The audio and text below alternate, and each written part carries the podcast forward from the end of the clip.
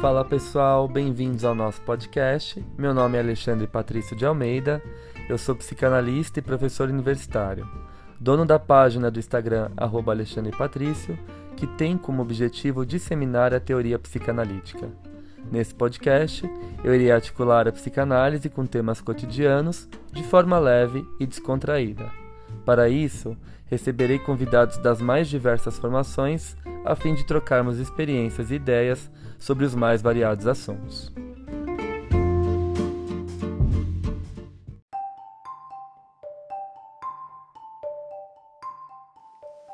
Passando para avisar vocês que esse episódio foi gravado em forma de live na minha página do Insta. Com o intuito de fazer a psicanálise circular ainda mais, decidi compartilhar a gravação aqui no nosso podcast. Espero que gostem! Fala pessoal, tudo bem? Bom, sejam bem-vindos a mais uma live e hoje nós vamos falar um pouquinho sobre um artigo meu que saiu recentemente na revista Trivium Estudos Interdisciplinares, um artigo científico que eu escrevi em parceria com meu orientador, o Alfredo Nafaneto. Está uh, na revista Trivium, uh, ano 13, edição 2, e ele vai da página 92 à página 102. Vocês encontram esse artigo para ler na íntegra na internet, com livre acesso. O artigo se chama Sandor Ferenczi e Melanie Klein, a análise do analista como alicerce da formação. Então, uh, eu vou falar um pouquinho do que eu escrevi nesse artigo junto com meu orientador, que foi a ênfase da análise do analista, não como um processo didático, não como um processo obrigatório, mas como um processo de construção do analista no seu período de formação pessoal, tá? Uh, a ideia nesse artigo foi, uh, durante a minha pesquisa de mestrado, eu pesquisei bastante sobre a história e a teoria de Melanie Klein. E aí eu acabei encontrando na biografia dela uh, uma das mais referenciadas que nós temos aqui no nosso país, escrita pela Phyllis Gross Kurt, chamada Melanie Klein, Seu Mundo e, a, e Sua Obra, ou O Mundo e a Obra de Melanie Klein, publicada pela editora Imago, eu fui, fui lendo essa biografia e descobri que a Klein ela fez análise com Ferenc e essa análise foi muito rica para Melanie Klein para uma transformação dela como pessoa. Uh, não só para o seu período preparatório, digamos assim, como analista, mas também como ser humano. Né? Foi essencial para que Melanie Klein desenvolvesse as suas habilidades é, sensíveis a respeito da, da própria psicanálise em si que ela iria desenvolver com as crianças. Né? Então esse encontro dela com o Ferenc foi muito importante.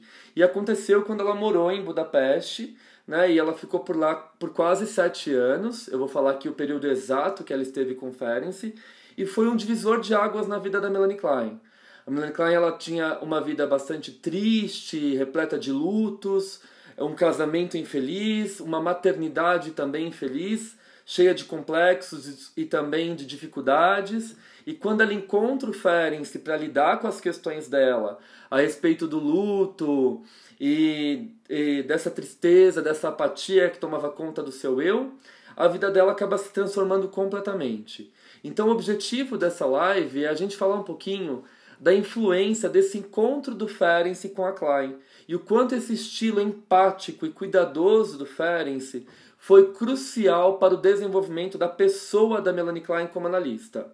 O que eu quero deixar claro para vocês é que eu não vou dizer aqui da influência do Ferenc uh, no contexto teórico da obra da Klein, porque a gente sabe que a Melanie Klein ela teve uma influência muito maior do Abraham, do Karl Abraham, aquele também grande discípulo do Freud, né, alemão, lá que atendia em Berlim, e ela teve uma influência direta do pensamento do Abraham. O Ferenc, na construção teórica da Klein, ele foi muito menos importante do que o próprio Abraham. E eu gostaria de deixar isso em evidência. No entanto, a Melanie Klein ela entra na psicanálise com o auxílio do Ferenc. E aí eu quero deixar importante, deixar salientado essa questão do papel do analista como um incentivador do nosso processo de formação, né? da nossa escolha, da nossa construção de analistas. O papel do analista é fundamental nesse sentido. E é isso que eu vou falar nesse texto que eu escrevi com o Alfredo. Tá? Bom, então, uh, eu vou começar o texto. É claro que eu, eu recorro a algumas passagens do Freud. Eu vou ler algumas citações do Freud, vou comentar com vocês, né?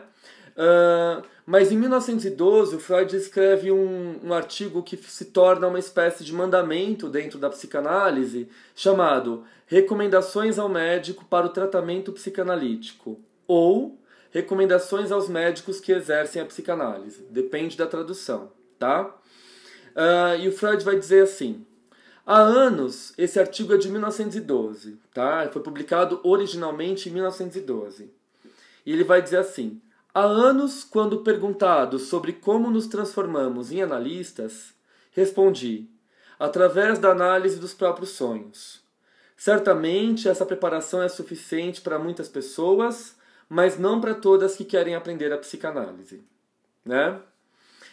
Então, durante anos, esse texto do Freud ele foi uma espécie de escrito sagrado. Muitas pessoas seguiam aquelas normas colocadas ali da abstinência do analista, que o analista tinha que usar o divã, o, paci é, é, o paciente deitado no divã e o analista na poltrona, o divã era sempre obrigatório, não anotar, não tomar notas durante as sessões de análise. Então aquilo se tornou uma espécie de pedra dos dez mandamentos da psicanálise. E até hoje isso acaba sendo utilizado por alguns analistas de forma ortodoxa, né? o que vale a pena a gente pensar. Será que as demandas de pacientes ah, e quando eu digo demanda, eu estou me referindo a uma situação subjetiva, a uma situação de sofrimento psíquico, de adoecimento psíquico. Será que os adoecimentos psíquicos de hoje são os mesmos da época do Freud?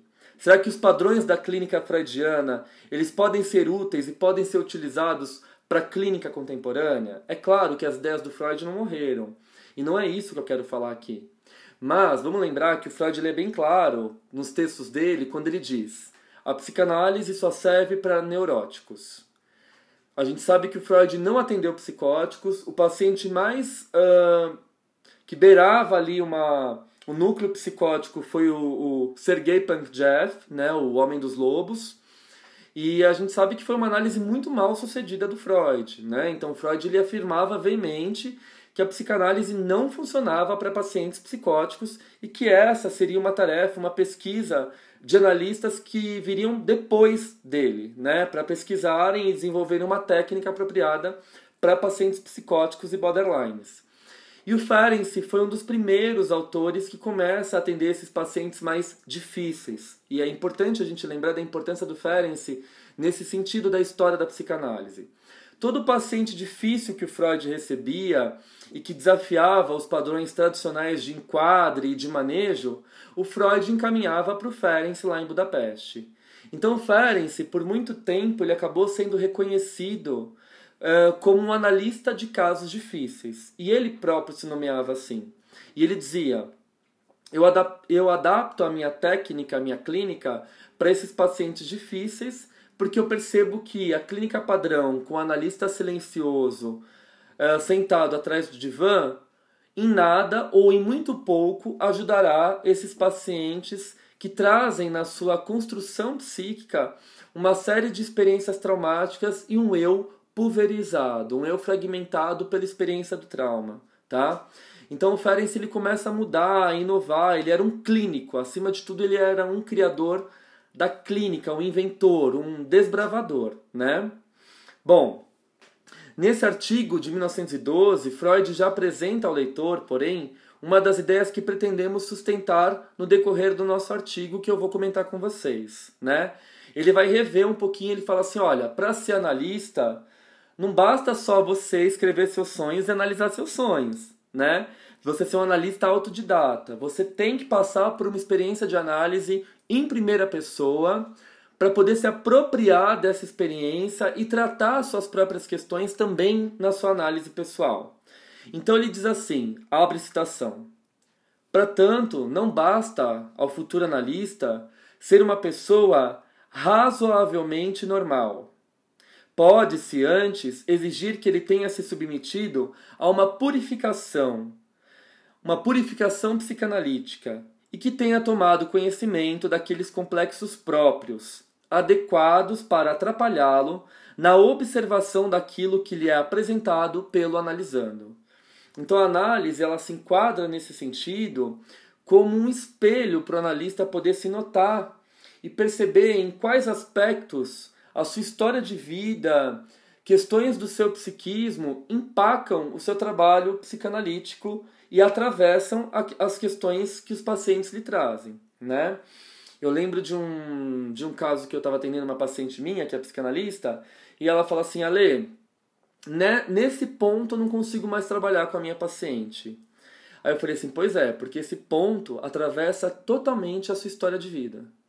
Você percebe que a mesma situação que a sua paciente está vivendo com a família dela, você também viveu com a sua, né? E nesse ponto a, minha paciente se dá conta e ela fala é verdade, a análise não caminha mais porque as questões da minha paciente atravessam as minhas próprias questões e se cruzam, empacam a análise, né?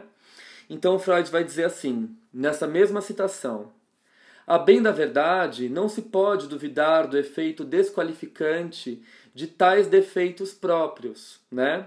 Cada recalque não resolvido do médico corresponde, de acordo com uma, uma expressão precisa de Wilhelm Steckel, a um ponto cego em sua percepção analítica. Vejam a profundidade dessa expressão. É isso que eu quero que vocês compreendam. Cada uh, questão não resolvida do analista corresponde a um ponto cego do processo analítico que vai ali lançar alguma sombra, alguma, algum obstáculo no encontro do paciente com o analista. Né? A gente sabe que uma análise só chega até onde a análise do próprio analista chegou. E eu vou falar mais disso no final do nosso encontro. Inclusive trazendo aí bastante também tanto a contribuição do Ferenczi quanto a contribuição da Klein, tá? Bom, nesse âmbito a gente entende que o Freud quis dizer é, que o candidato deve se atirar na imensidão do desconhecido, ter a coragem de olhar-se no espelho e defrontar-se com o reflexo de suas próprias limitações, medos e frustrações. Pois será somente após esta imersão longínqua e dolorosa que podemos nos colocar na condição de tentar oferecer nossa escuta psicanalítica a alguém na esperança de acolher o indizível e as cicatrizes da alma, produzindo ressignificações ao sofrimento do sujeito que nos procura. Então eu só posso tratar da questão de alguém se eu próprio estiver tratado. Então não tem como eu trabalhar com um paciente que vai me trazer uma questão de um luto não resolvido, de uma inveja materna que, que traz ali muito sofrimento para ele, se eu próprio tenho um luto não resolvido, se eu próprio tenho uma inveja que, que eu sou vítima dessa inveja que a minha mãe tem por mim, ou que eu tenho inveja da minha mãe, do meu irmão, vocês entendem? As questões elas se cruzam como linhas paralelas. Eu só consigo suportar na clínica aquilo que eu tratei na minha clínica. E o que eu digo na minha clínica, no meu encontro pessoal, meu com o meu analista. Por isso que muitas pessoas me procuram, e aí isso me preocupa muito. Eu ouço, e eu vou fazer um podcast sobre isso, um episódio no podcast. Eu ouço muito no Instagram, leio na verdade, né, as pessoas escrevem para mim, é, o que eu faço para ser um analista de sucesso? Em qual escola eu entro para ser um analista de sucesso? Primeira coisa que me preocupa: o que é ser um analista de sucesso? A gente começa a pensar por aí. E por que essa necessidade de sucesso? Né? De reconhecimento, de ser visto, de ter seguidores, de ter views, de ter publicação, de ter um, li de ter um, um selo autenticado, selinho azul do Instagram, né? O que que isso me vale? O que que isso me valida, não é?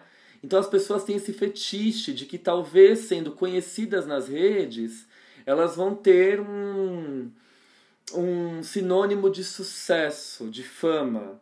E a psicanálise ela não trabalha com isso de forma alguma. Né? A psicanálise trabalha com uh, o equilíbrio da sua própria subjetividade, nem que você tenha que se conciliar com a sua própria condição de sofrimento. É você fazer as pazes com você mesmo. É você casar com você mesmo. E quando você casa com alguém, você aceita os defeitos e as qualidades dessa pessoa. Ou não, né? É... Mas a psicanálise promove esse casamento consigo próprio.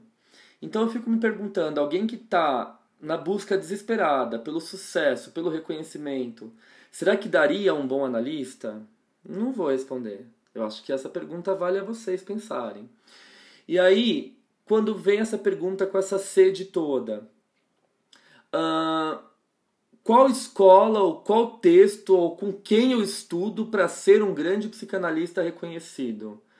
Eu respondo: comece investindo na sua análise pessoal. Começa procurando um analista bom que você se sinta confortável. Começa procurando alguém que você se sinta bem conversando. Todo analista nasce no divã e não no livro, e não na escola, e não na formação. Se você não estiver em análise, de nada adianta o seu processo de estudo e de formação, né? Bom, uh, então a gente sabe, o próprio Freud vai reconhecer que nós não somos capazes de analisar os nossos sonhos e que é necessário que alguém faça isso, né? Um analista mais experiente. E aí vem a ideia do tripé na formação psicanalítica. Bom, e a gente sabe também dessa impossibilidade do exercício da psicanálise. A psicanálise é uma profissão impossível, assim como, é, assim como educar e governar. Né? São duas profissões impossíveis, que o Freud vai dizer. No texto Análise Finita Infinita, publicado no, nos anos finais de sua vida, originalmente em 37, o Freud afirma para nós, abre citação, Detenhamos-nos um pouco aqui para garantirmos ao analista nossa sincera empatia. Olha que curioso, Freud utiliza a palavra empatia nesse texto. Análise Finita e Infinita de 1937, né? Que ao exercer a sua atividade, sentimos com ele a dificuldade em cumprir exigências tão duras. É quase como se o analisar fosse aquela terceira das profissões impossíveis em que se tem a certeza de antemão do resultado insuficiente. As outras duas profissões impossíveis são educar e governar. Aparentemente, não podemos exigir que o futuro analista seja um ser completo antes de se ocupar com a análise, ou seja, que apenas pessoas de uma completude tão perfeita e tão rara possam se dedicar a essa profissão. Então Freud aqui ele está sendo muito humano e muito sensato nesse texto que já de 1912 a gente já está pulando para o final da vida do Freud. Ele já diz: uh, não se pode exigir uma completude perfeita do analista. Ele vai ter que lidar com as suas questões humanas que são inerentes a todos nós, e eu sempre brinco com meus alunos, só é um bom analista quem teve a vida lascada, quem sentiu na pele as dores, as agonias e as delícias de ser, né? Então, quem passou na pele esses perrengues é que vai poder ser um bom analista, ser capaz de se colocar no lugar do outro. E o Freud diz isso.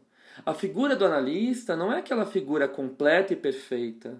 E isso também não pode ser exigido dele. Ele vai tratar, na análise dele, essas questões, essas feridas que estão abertas, pulsando, sangrando, em carne viva. A gente vai tentar dar algum sentido para essas feridas, cicatrizá-las, costurá-las, amenizá-las, no nosso próprio processo de análise, ok? Bom, hum, então é interessante, né, que nesse trabalho, diferente daquilo que foi exposto em 1912, o problema lançado por Freud se, se dirige às questões relacionadas não somente ao âmbito da formação profissional, mas, sobretudo, ao processo da construção pessoal do analista. Olha que lindo isso! Né? Ele vai falar: não podemos exigir que os analistas sejam pessoas perfeitas. Né? E isso seria impossível.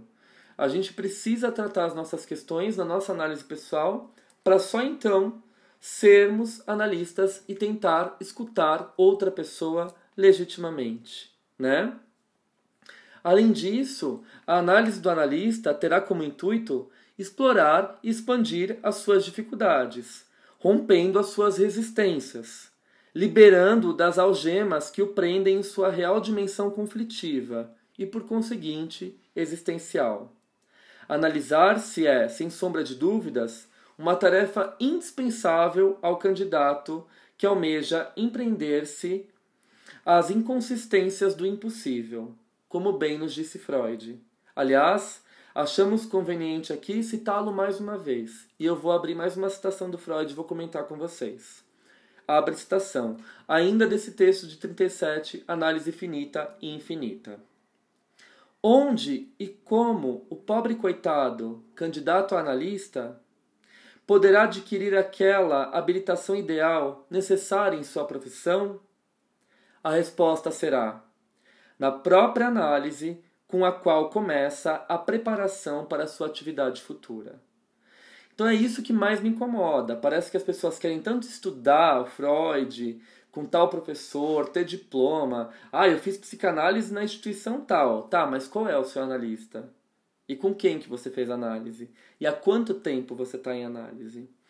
Aí a gente percebe o perigo que é a psicanálise ser pega também por essa cultura neoliberal, narcisista e individualista, que conta o status, a formação, o diploma. E eu sempre falo aqui que para você ser psicanalista, o que menos importa é o seu diploma. O que importa é a sua capacidade de ser humano e a quantidade de horas que você se dedica ao seu estudo fora da instituição. A instituição é o pontapé inicial, ou não. Tem analistas que se formam participando de grupos de estudos, bebendo de diferentes fontes. Para que esse fetiche com o diploma, não é? Eu vou de novo salientar essa frase do Freud. A resposta será na própria análise, com a qual começa a preparação para sua atividade futura.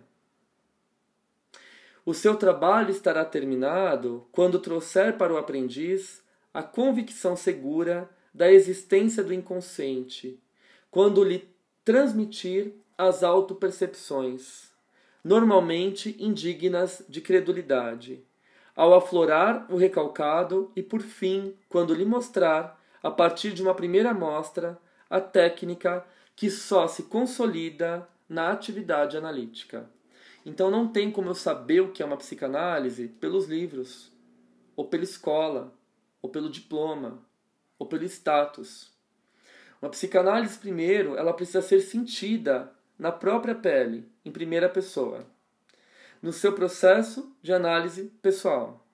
Não tem como a gente cogitar a possibilidade de um analista ser analista sem análise.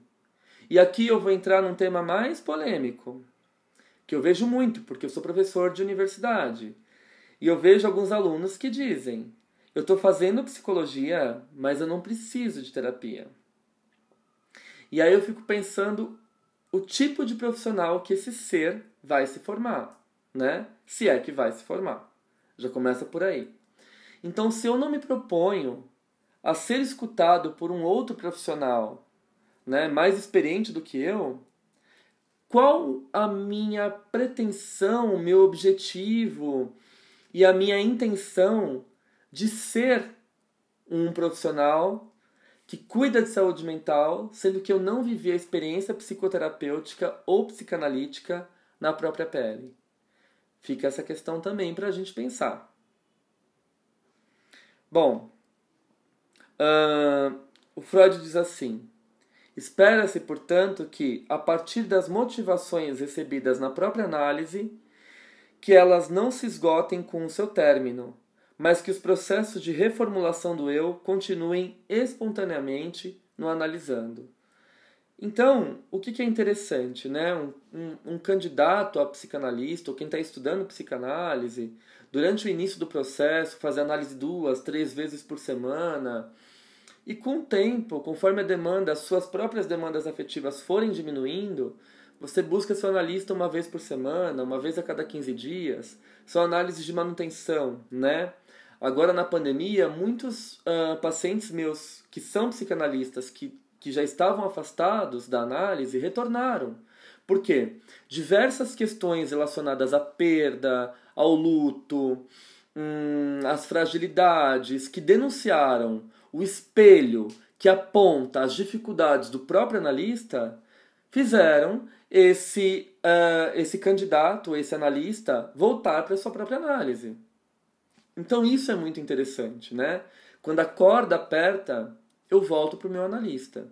E é necessário que eu volte, que eu tenha essa humildade, essa capacidade de me reconhecer e saber essas aberturas que estão ali presentes e que empacam o processo terapêutico e que acabam sendo injustas em relação a quem eu estou tratando. Né? Se eu estou com as minhas próprias questões de luto, de perda, de dificuldade financeira, enfim, e não estou sabendo lidar com elas, é muito injusto da minha parte que eu transfira isso para o meu paciente inconscientemente, né? Ou que eu faça identificações projetivas, enfim, aí vocês escolhem os, os termos que sejam mais adequados para vocês, tá? A análise de si próprio não se limita apenas a uma intelectualidade do processo. Eu acho isso fundamental e é isso que eu vou dizer aqui. Pois o papel dele é, é o de muitas vezes desconstruir para construir. E nessa ótica, a análise pessoal é, ultrapassa as barreiras de qualquer transmissão, pois ela consiste numa experiência pessoal. Olhem isso, que lindo! A análise pessoal não é exercício intelectual, não é exercício que eu estou ali debatendo com o meu analista, aprendendo conceitos de psicanálise. É uma hora que eu me desmancho, que eu, eu me permito me desintegrar. Eu estava lendo um livro da Beth Milan, Lacan ainda, e ela conta um episódio que ela está descendo as escadas do prédio dela, lá em Paris, que ela foi fazer análise com Lacan, né? e ela fantasia ali com a imagem de um rato atravessando na frente dela. E ela fala: será que eu, eu conto isso para o Lacan? Será que ele não vai me achar psicótica? E aí, por conta disso, ele, ele não vai me autorizar a ser psicanalista? E ela decide contar. Ela fala assim: olha, eu estava descendo a escada do meu prédio e eu vi um rato. E não tinha rato nenhum. Eu chamei o zelador, chamei todo mundo e não tinha rato, né? E aí ele começa a falar assim: bom, mas uh, o que, que isso significa para você. Ele não vai invalidar a, o, o devaneio dela, a fantasia dela. Muito pelo contrário. Ele vai perguntar para ela o, qual o sentido daquele rato a partir das vivências pessoais dela. Isso é muito bonito. Um analista ele não está para julgar o certo e errado. Ah, esse paciente é psicótico, não tem condições de atender ninguém. Por que, que ela alucinou com o rato, né? E ela vai falar que o rato, enfim, é, tem uma ligação com o sobrenome do pai dela. E aí o Lacan faz aquela intervenção, né? Fala assim, bom, o nome do pai, né? Pense nisso, terminamos por aqui. Aquele corte lacaniano maravilhoso que dá aquele insight na gente. E ela sai super inquieta da sessão, falando, poxa, ele não me julgou pela minha alucinação, né? Ele tentou entender o sentido do meu devaneio, da minha fantasia. Né? Isso é fantástico. Então, todos nós, analistas, também temos os nossos defeitos, as nossas fragilidades, e quem se coloca nessa posição de perfeição ou de uma intelectualidade sustentada pelo jargão está sendo, no mínimo, hipócrita. E o próprio Ferenc denunciava isso. O Ferenc falava da hipocrisia do analista. Hum? Eu acho interessantíssimo a gente pensar nisso. Então, uma análise não é feita para você aprender conceitos com o seu analista. Uma análise é feita para você tratar as suas questões, tratar as suas dores, os seus afetos, as suas demandas, as suas carências, uh, os seus lutos, as suas incapacidades e por aí vai. É um momento que você tem de se confessar, mas um, um, um é um confessar sem julgamento. É um confessar que nos liberta, que constrói ali, que une pontos que estão desunidos e que acabam fazendo sentido na nossa vida para que a gente possa, dessa forma, dá um sentido na vida dos nossos pacientes, né? E aí o Freud diz assim, mais uma vez nesse texto de 37. Não causaria espanto se através do trabalho com todo recalcado, que luta por satisfação na alma humana, também despertássemos no analista aquelas demandas pulsionais que ele, do contrário, poderia manter reprimidas. Esses também são os perigos da análise, que não ameaçam o parceiro passivo, mas sim o ativo na situação analítica, e não deveríamos deixar de enfrentá-los. Fecha a citação.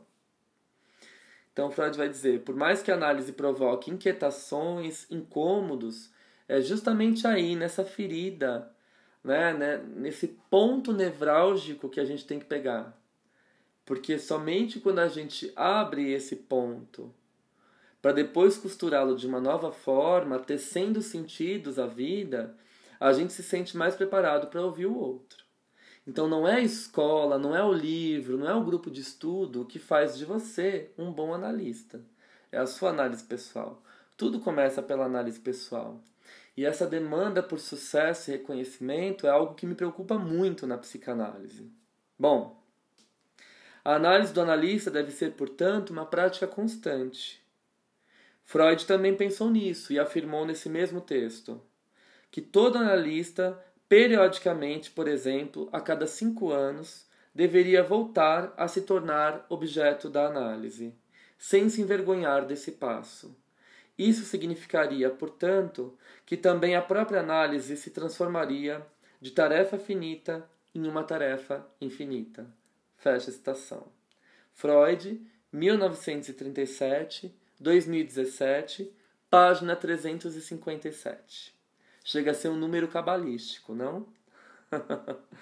Brincadeiras à parte, uh, o processo analítico do psicanalista é mais do que uma etapa da sua formação, é uma conduta permanente, tais como o estudo da teoria e a supervisão com o analista mais experiente, né? Bom, vamos falar um pouquinho agora. Falei de Freud, vamos entrar um pouquinho agora nas contribuições de Ferenczi sobre a análise do analista. O Ferenczi, então, ele foi um grande inovador, como eu falei para vocês no início da, da live. Enquanto Freud estava preocupado em comprovar a teoria da sexualidade infantil, o Ferenczi estava preocupado em escutar seus pacientes e tratar as experiências traumáticas vivenciadas pelos seus pacientes. Então ele retoma a teoria do trauma, né, trazendo a questão do desmentido, que é algo que eu vou trabalhar muito no meu grupo de estudos do Ferenczi, que inicia sexta-feira agora. O Ferenczi ele tem se mostrado um autor fundamental para a clínica contemporânea, principalmente para a gente entender os quadros mais psicóticos e borderlines. Porque o Ferenczi ele traz uma nova concepção de manejo, uma nova concepção de subjetividade, trazendo à tona a noção de um eu poroso, pulverizado, de um eu que se fragmenta, e é isso que eu tenho para levar para o mundo, né?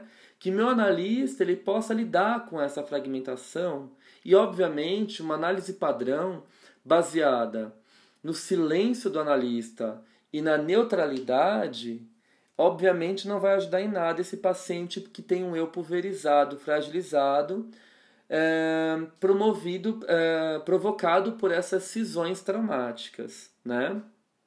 Bom, uh, o Ferenczi diz assim, no texto Elasticidade da Técnica Psicanalítica, que é um texto famosíssimo dele. Ele coloca assim: o próprio Freud, em suas primeiras uh, comunicações sobre a técnica, deixava o campo livre para outros métodos de trabalho em psicanálise a par do seu. É verdade que essa declaração data antes da época em que se cristalizou a segunda regra fundamental da psicanálise, isto é, que quem quer analisar os outros deve, em primeiro lugar, ser ele próprio analisado. Fecha a citação texto do Ferenczi, de 1928. Então acho que essa delicadeza do Ferenczi, essa profundidade desse autor que ficou há muitos anos esquecido por conta de boatos espalhados pelo Ernest Jones, né? um analista bastante invejoso, que tinha inveja da relação do Freud com Ferenczi, acabou dizendo que o Ferenczi morreu louco. O Ferenczi começou a ser lido nos anos 80 com a tradução do seu diário clínico feito pela Judith Dupont, né, do húngaro para o francês, e pelas contribuições do Michael Balint. Né? É, então, é interessante a gente pensar que um autor tão criativo ficou no ostracismo, no esquecimento, e que agora ele vem sendo pensado, discutido, debatido. A minha tese de doutorado, inclusive, é sobre o Ferenczi, né, e sobre as suas concepções. Eu faço todo um percurso histórico do pensamento ferenciano, desde as suas questões políticas e clínicas de 1913, 1914 e 15. O texto dele de 1909, é, Pedagogia e Psicanálise, que é fantástico para a gente pensar as questões da educação e que também não deixa de ser uma crítica ao processo de formação em psicanálise. O Ferenczi ele denunciava o dogmatismo, aquela questão de submissão dentro da, do movimento psicanalítico, né? Ele priorizava uma liberdade de pensamento, né? Então vocês, vocês percebem que para ele é fundamental a segunda regra da psicanálise é fundamental, né? Quem quer analisar os outros deve, em primeiro lugar, ser ele próprio analisado, né?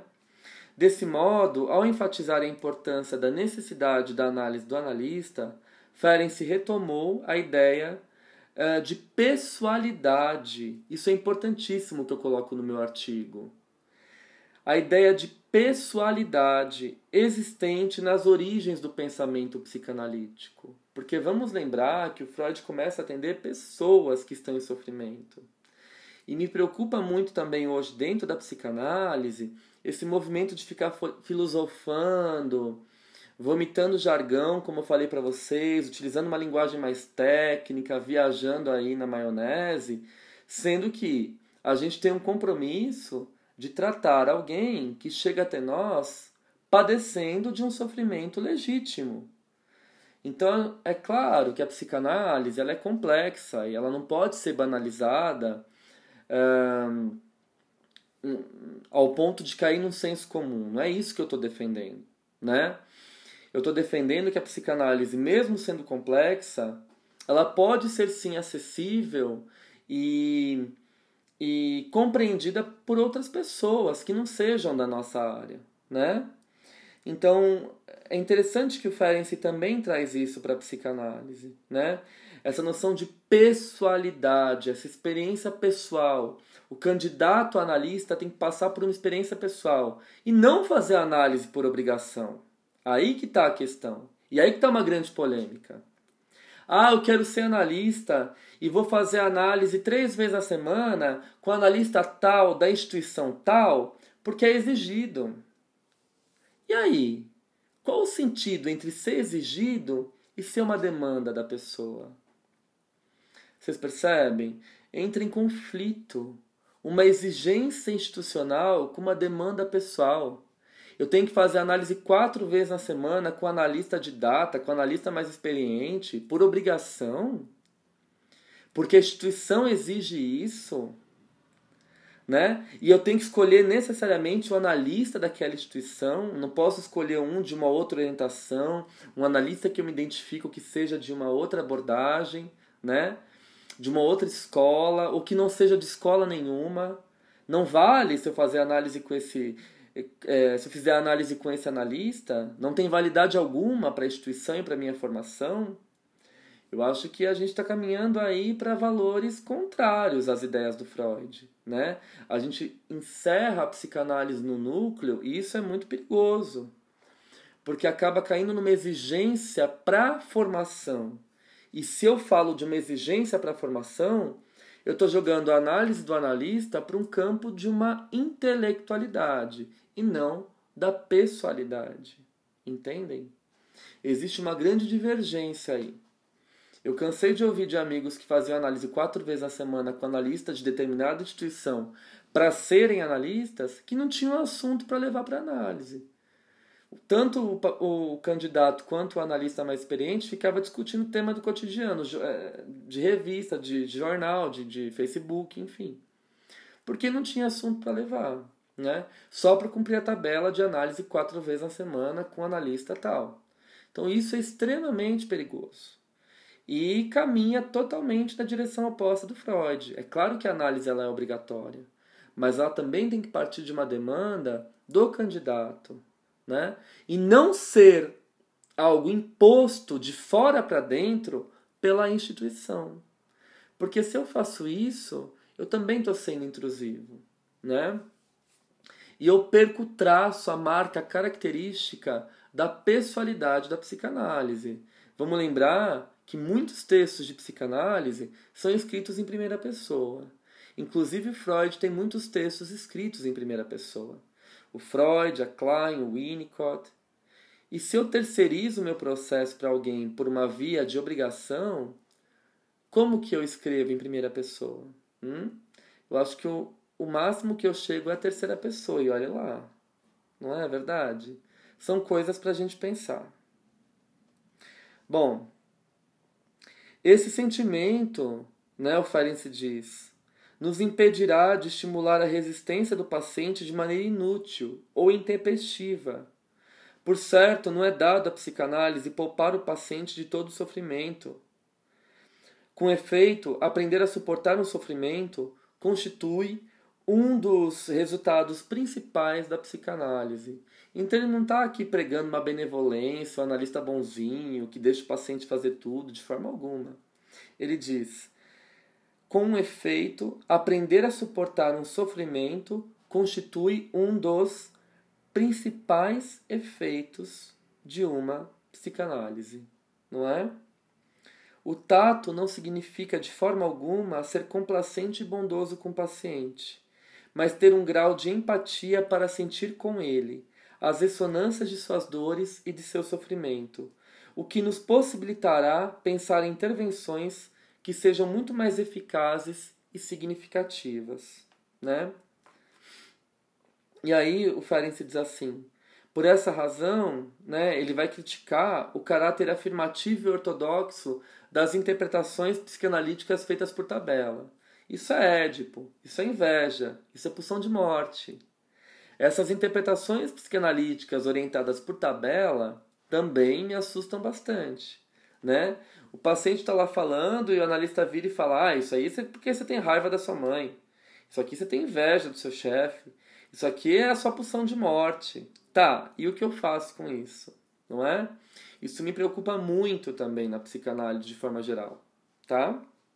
Bom, uh, então, uh, por essa razão, ele vai criticar né, o, o caráter afirmativo e ortodoxo das interpretações, salientando a humildade de reconhecermos os nossos erros, sem delegarmos exclusivamente ao paciente a posição de resistência, responsabilizando só o paciente pelo fracasso do tratamento.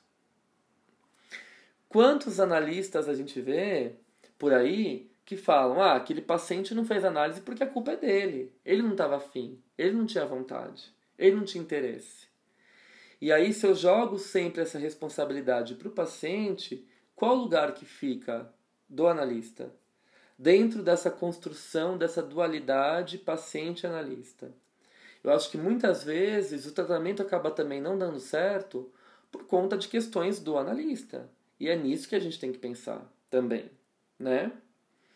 A modéstia do analista não é, portanto, uma atitude aprendida, mas a expressão da aceitação dos limites do nosso saber. Ferenczi, 1928, página 36. Esse trecho está no texto Elasticidade da Técnica Psicanalítica. Olhem que lindo! A modéstia do analista não é, portanto, uma atitude aprendida, mas a expressão da aceitação dos limites do nosso saber. Então, esse analista que está ali pronto a interpretar tudo, achar que tudo é édipo, tudo é inveja, tudo é pulsão de morte, enfim. Em nada ou em muito pouco ele vai favorecer o processo de construção, de libertação e, e de insight dos seus pacientes. Né? Vai ser uma atitude meio hum, autoritária, ocupando um lugar paterno, muitas vezes de mestre, isso é muito perigoso. Né? Com esse modo de compreender a clínica, Ferenczi colocará em primeiro plano a segunda regra fundamental da psicanálise, a análise do analista. É somente ela que irá amenizar as nossas onipotências infantis. Então, quando a gente vê analista falando a minha abordagem é melhor, isso não é psicanálise, né? Gente, isso fala tanto mais de quem diz do que quem é o objeto do discurso, o alvo do discurso, não é? É, é um discurso primitivo, onipotente, infantil. Só o meu presta, o seu não. Só eu sei, você não sabe, né? É uma coisa tão infantilizada e primitiva, e é isso que o Ferenczi vai denunciar, né? É somente a análise que irá amenizar as nossas onipotências infantis, o nosso implacável narcisismo e irá possibilitar a nossa capacidade de desenvolver o tato, né? compreendendo a angústia do outro ao escutá-la em sua totalidade. Né? Em janeiro de 1928, Freud cumprimentou Ferenczi pelo seu artigo Elasticidade da Técnica Psicanalítica. Segundo ele, um perfeito complemento ao seu Recomendações aos médicos que exercem a psicanálise. Freud também demonstrou, contudo, uma certa preocupação com relação ao conceito de tato, achando que esse conceito ia dar muita liberdade para os analistas que não tinham noção nenhuma do que é uma psicanálise. E eu concordo com a preocupação do Freud. Eu acho que o tato não é, ah, eu fiz um holding com meu paciente, deixando ele, ligando para ele meia-noite, ficando duas horas com ele no telefone da meia-noite às duas da manhã. Depende muito do caso, das questões, do contexto, né? Se você acaba cedendo demais à demanda do paciente, os papéis também são cruzados. Eu ouvi esses dias numa supervisão muito interessante é, de uma aluna falando assim que parece que o analista ele tem que saber entrar sem se misturar, né? Então saber auxiliar o paciente, ligar para ele, oferecer uma disponibilidade, sem se fusionar o paciente e perder o fio condutor que sustenta o processo de análise. Muitos pacientes regridem, Muitos pacientes precisam de sustentação, mas a gente tem que saber a hora certa, o momento exato para fornecer essa sustentação. Isso é fundamental no processo analítico. E aqui eu entendo completamente a preocupação do Freud com o conceito de tato. O tato não é oba-oba. Ah, eu sou sensível, eu vou cuidar do meu paciente. Vamos lembrar que a psicanálise ela tem uma ética, ela tem, ela tem um, uma diretriz, né, uma norma, e a posição do analista é uma e a posição do paciente é outra. E por mais que a gente trate essa posição tirando ela de uma verticalidade, a gente tem que saber que existe uma ética que rege o trabalho do analista, né? Então, o que, que seria esse tato? O Ferenc ele é muito cuidadoso, em nenhum momento ele fala que esse tato é uma extrema benevolência, mas ele fala que o tato é a capacidade de sentir com, então não é, utilizando aqui uma metáfora do Daniel Cooperman, que é o autor do livro que eu vou trabalhar no grupo de estudos, Porque Ferenc, não é ser aquele analista teflon, que as emoções batem e escorrem, mas é um analista que se envolve, que se emociona, que é humano. E essa pessoalidade, esse caráter humano, a gente só desenvolve a partir do nosso próprio processo de análise. E isso é fundamental. Bom, é curioso, no entanto, que um psicanalista que lançou tantas reflexões a respeito da análise pessoal do candidato tenha sido terapeuta de ninguém menos que Melanie Klein. Essa autora que mudou a concepção a respeito da psicanálise com crianças e expandiu as ideias de Freud. Ela foi paciente do Ferenczi de 1914 a 1921 e são essas influências sobre a pessoa de Melanie Klein que eu vou falar um pouquinho agora, né? A live está um pouco grande, mas é, eu acho que vale a pena a gente desdobrar esses campos, né? Até peço perdão para vocês por ultrapassar um pouquinho o tempo e ficar tanto tempo discutindo, mas eu acho que quando o assunto está interessante a gente tem que desbravar, né? senão fica muito curto, muito empobrecido. Às vezes a gente cai na pressa também, nessa armadilha da pressa, da rapidez, da fluidez, né? E a gente acaba perdendo a profundidade da complexidade dos assuntos que são fundamentais à nossa formação, né? Bom, quais foram as influências de Ferenc sobre a pessoa de Klein? Então a Melanie Klein ela vai fazer análise com Ferenc de 1914 até 1921, né? Ela, a Melanie Klein ela passa por muitos lutos na vida dela. A, a primeira, o primeiro luto dela, quando Klein tinha apenas 4, quatro anos, ela perde a sua irmã Sidonie, que morreu de escrúfula em 1886. Essa foi a primeira de uma longa série de mortes que pontuaram a vida de Melanie Klein. Cada uma delas reativando o medo, a dor e a perplexidade da autora. Posteriormente, ela perde seu pai com os 18 anos e aos 20 ela perde seu querido irmão Emanuel. Para salvar a família de uma ruína financeira, ela casa precocemente com Arthur Klein, da onde vem o sobrenome, porque antes ela era, ela era Melanie Hayes, né? E aí ela acaba casando precocemente, aos, aos 20 anos. Ela acaba abrindo mão da faculdade de medicina, que era o sonho dela, ela queria estudar. E aí ela fica grávida, ela começa a se tornar uma dona de casa, o marido é um grande químico que viaja por toda a Europa, e é óbvio que ela é pega pelo monstro da depressão, né? É inevitável. Quando você tem uma vida infeliz, uma vida repleta de insatisfações, de não realizações, uma vida baseada numa solidão, numa solidão mórbida, não numa solitude, mas uma solidão paralisante, é claro que nós somos pegos pelo monstro da depressão.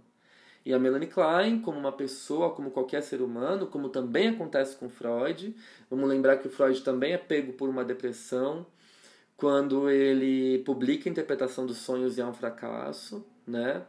Ele queria sempre o sucesso, sempre o sucesso. Em vários momentos da vida dele, ele também é cometido pela depressão, né? Uh... Então, a mesma coisa aconteceu com a Klein, né? Seu segundo filho, Hans, a primeira filha, a Melita, nasce né, em 1904, quando a Klein tinha 24 anos. E o seu segundo filho nasce em 1907, o Hans. Logo após, a Klein apresenta um terrível quadro de depressão. A mãe dela vai morar com a família para ajudar no cuidado com as crianças. A rivalidade entre as duas é intensa, já que sua mãe possui uma personalidade muito difícil, com condutas intrusivas e autoritárias. A combinação de Libussa, que era o nome da mãe da Klein, com a Melanie Klein, na mesma casa provocava uma catástrofe. Duas vontades fortes opunham-se. Mãe e filha estavam sempre se desentendendo quanto à educação das crianças e à administração da casa. Em 1910, a família muda-se para Budapeste, onde Melanie toma contato com a obra do Freud.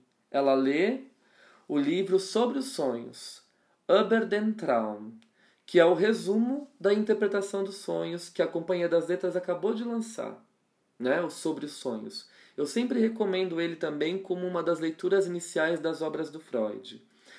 A interpretação dos sonhos é gigantesco. Então eu recomendo que vocês leiam o resumo que o próprio Freud escreveu, que é o Sobre os Sonhos, de 1901. Né? Bom, uh, ela lê esse texto, ela fica encantada, né? E aí ela procura, uh, ela tem uma breve recuperação de suas crises depressivas em 1912 mas que infelizmente durou muito pouco. 1913 e 1914 foram anos de terrível tensão para ela. Perto do Natal de 1913, ela descobriu que estava grávida, reagindo muito mal à ideia de ter outro filho, quando já passava dos 30 anos. Eric nasceu em 1 de julho de 1914. Obviamente, a Libussa, né, a mãe da Klein, ficou encantada com o nascimento do neto, mas suas condições de saúde já não lhe permitiam o exercício de certos cuidados. No final de outubro do mesmo ano, Melanie e Arthur levaram Libussa a uma clínica para tirar radiografias. os exames não apontaram qualquer sinal de câncer. Quase imediatamente, porém, Libussa adoeceu por uma grave bronquite. Ao passar dos dias, seu estado de saúde foi piorando, o que sinalizou a sua iminente morte. Melanie descreve em sua autobiografia de que fora cometida por um enorme sentimento de culpa. E aí a gente pode pensar como todos esses sentimentos atravessam a obra da autora, né? Por exemplo, se a gente pega amor, culpa e reparação, eu acho que quer dizer muito sobre esse sentimento que a Melanie Klein teve em relação à morte da mãe.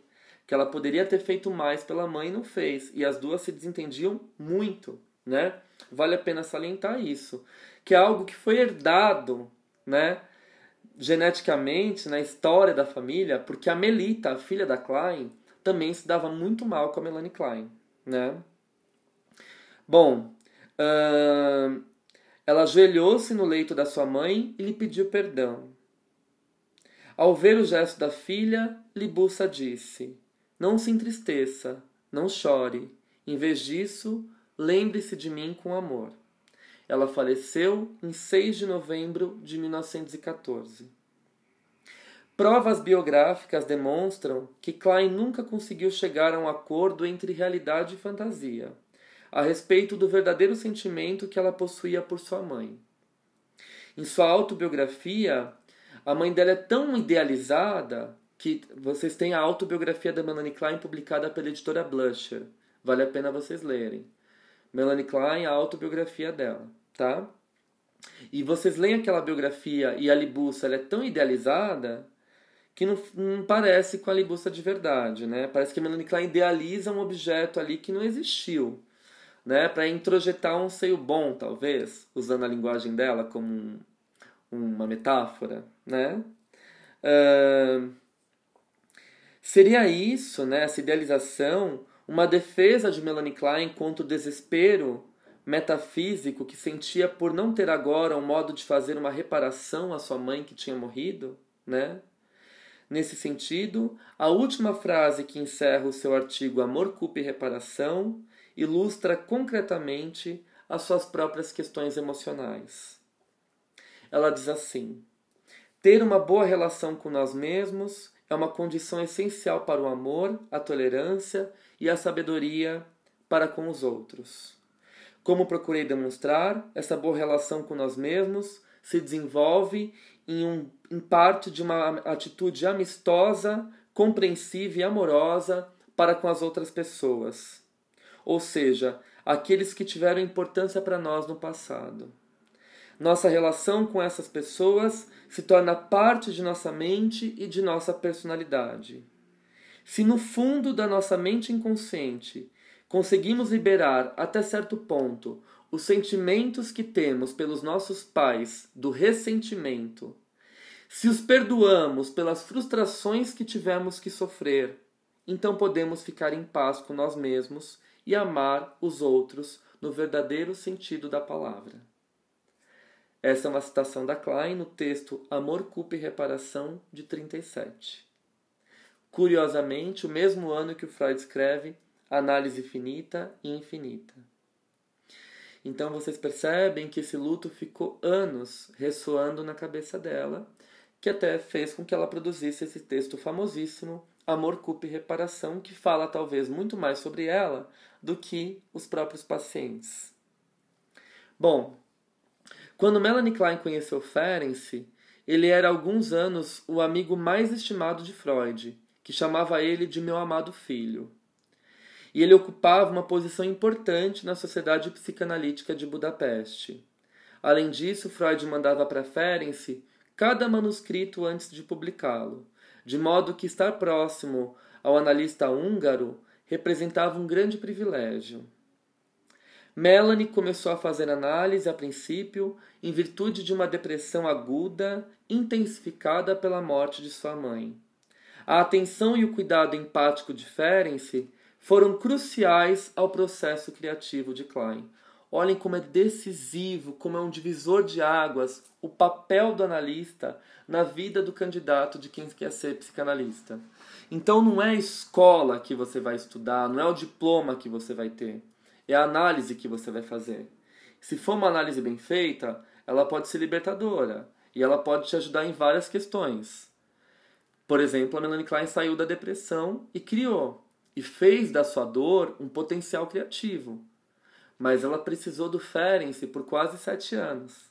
E esse encontro foi crucial para a pessoa da Melanie Klein, não no seu campo teórico. É isso que eu quero dizer. De teoria, a Melanie Klein ela herda as influências do Abraham, né, que foi o seu segundo analista lá em Berlim. Mas de pessoa, ela herda do Ferenc. Ele foi um divisor de águas na, na sua vida, né? Em sua autobiografia, é... Melanie Klein explicou a origem do trabalho de toda a sua vida e o sentido de sua paixão pelo desenvolvimento psíquico infantil agradecendo a Ferenc por sua compreensão e apoio. Abre citação.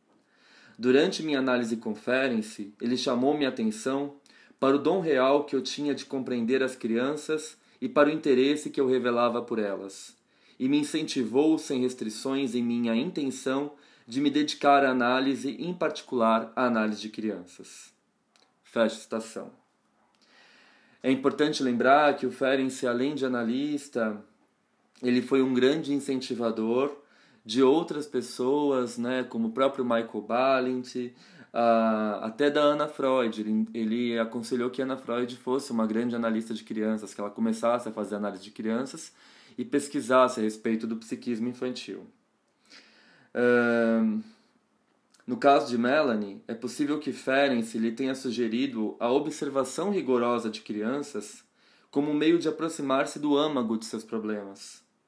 Em outras palavras, entender as raízes do psiquismo infantil poderia possibilitar a Klein, na visão de Ferenczi, a compreensão subjetiva de suas próprias dificuldades. Mas isso só foi possível pois ela mesma havia passado por um significativo período de análise. Então, de novo, eu saliento a importância do processo de análise pessoal do analista como um, um, um mecanismo de transformação das suas angústias, ansiedades, inseguranças, incertezas. É um processo de transformação sempre de dentro para fora.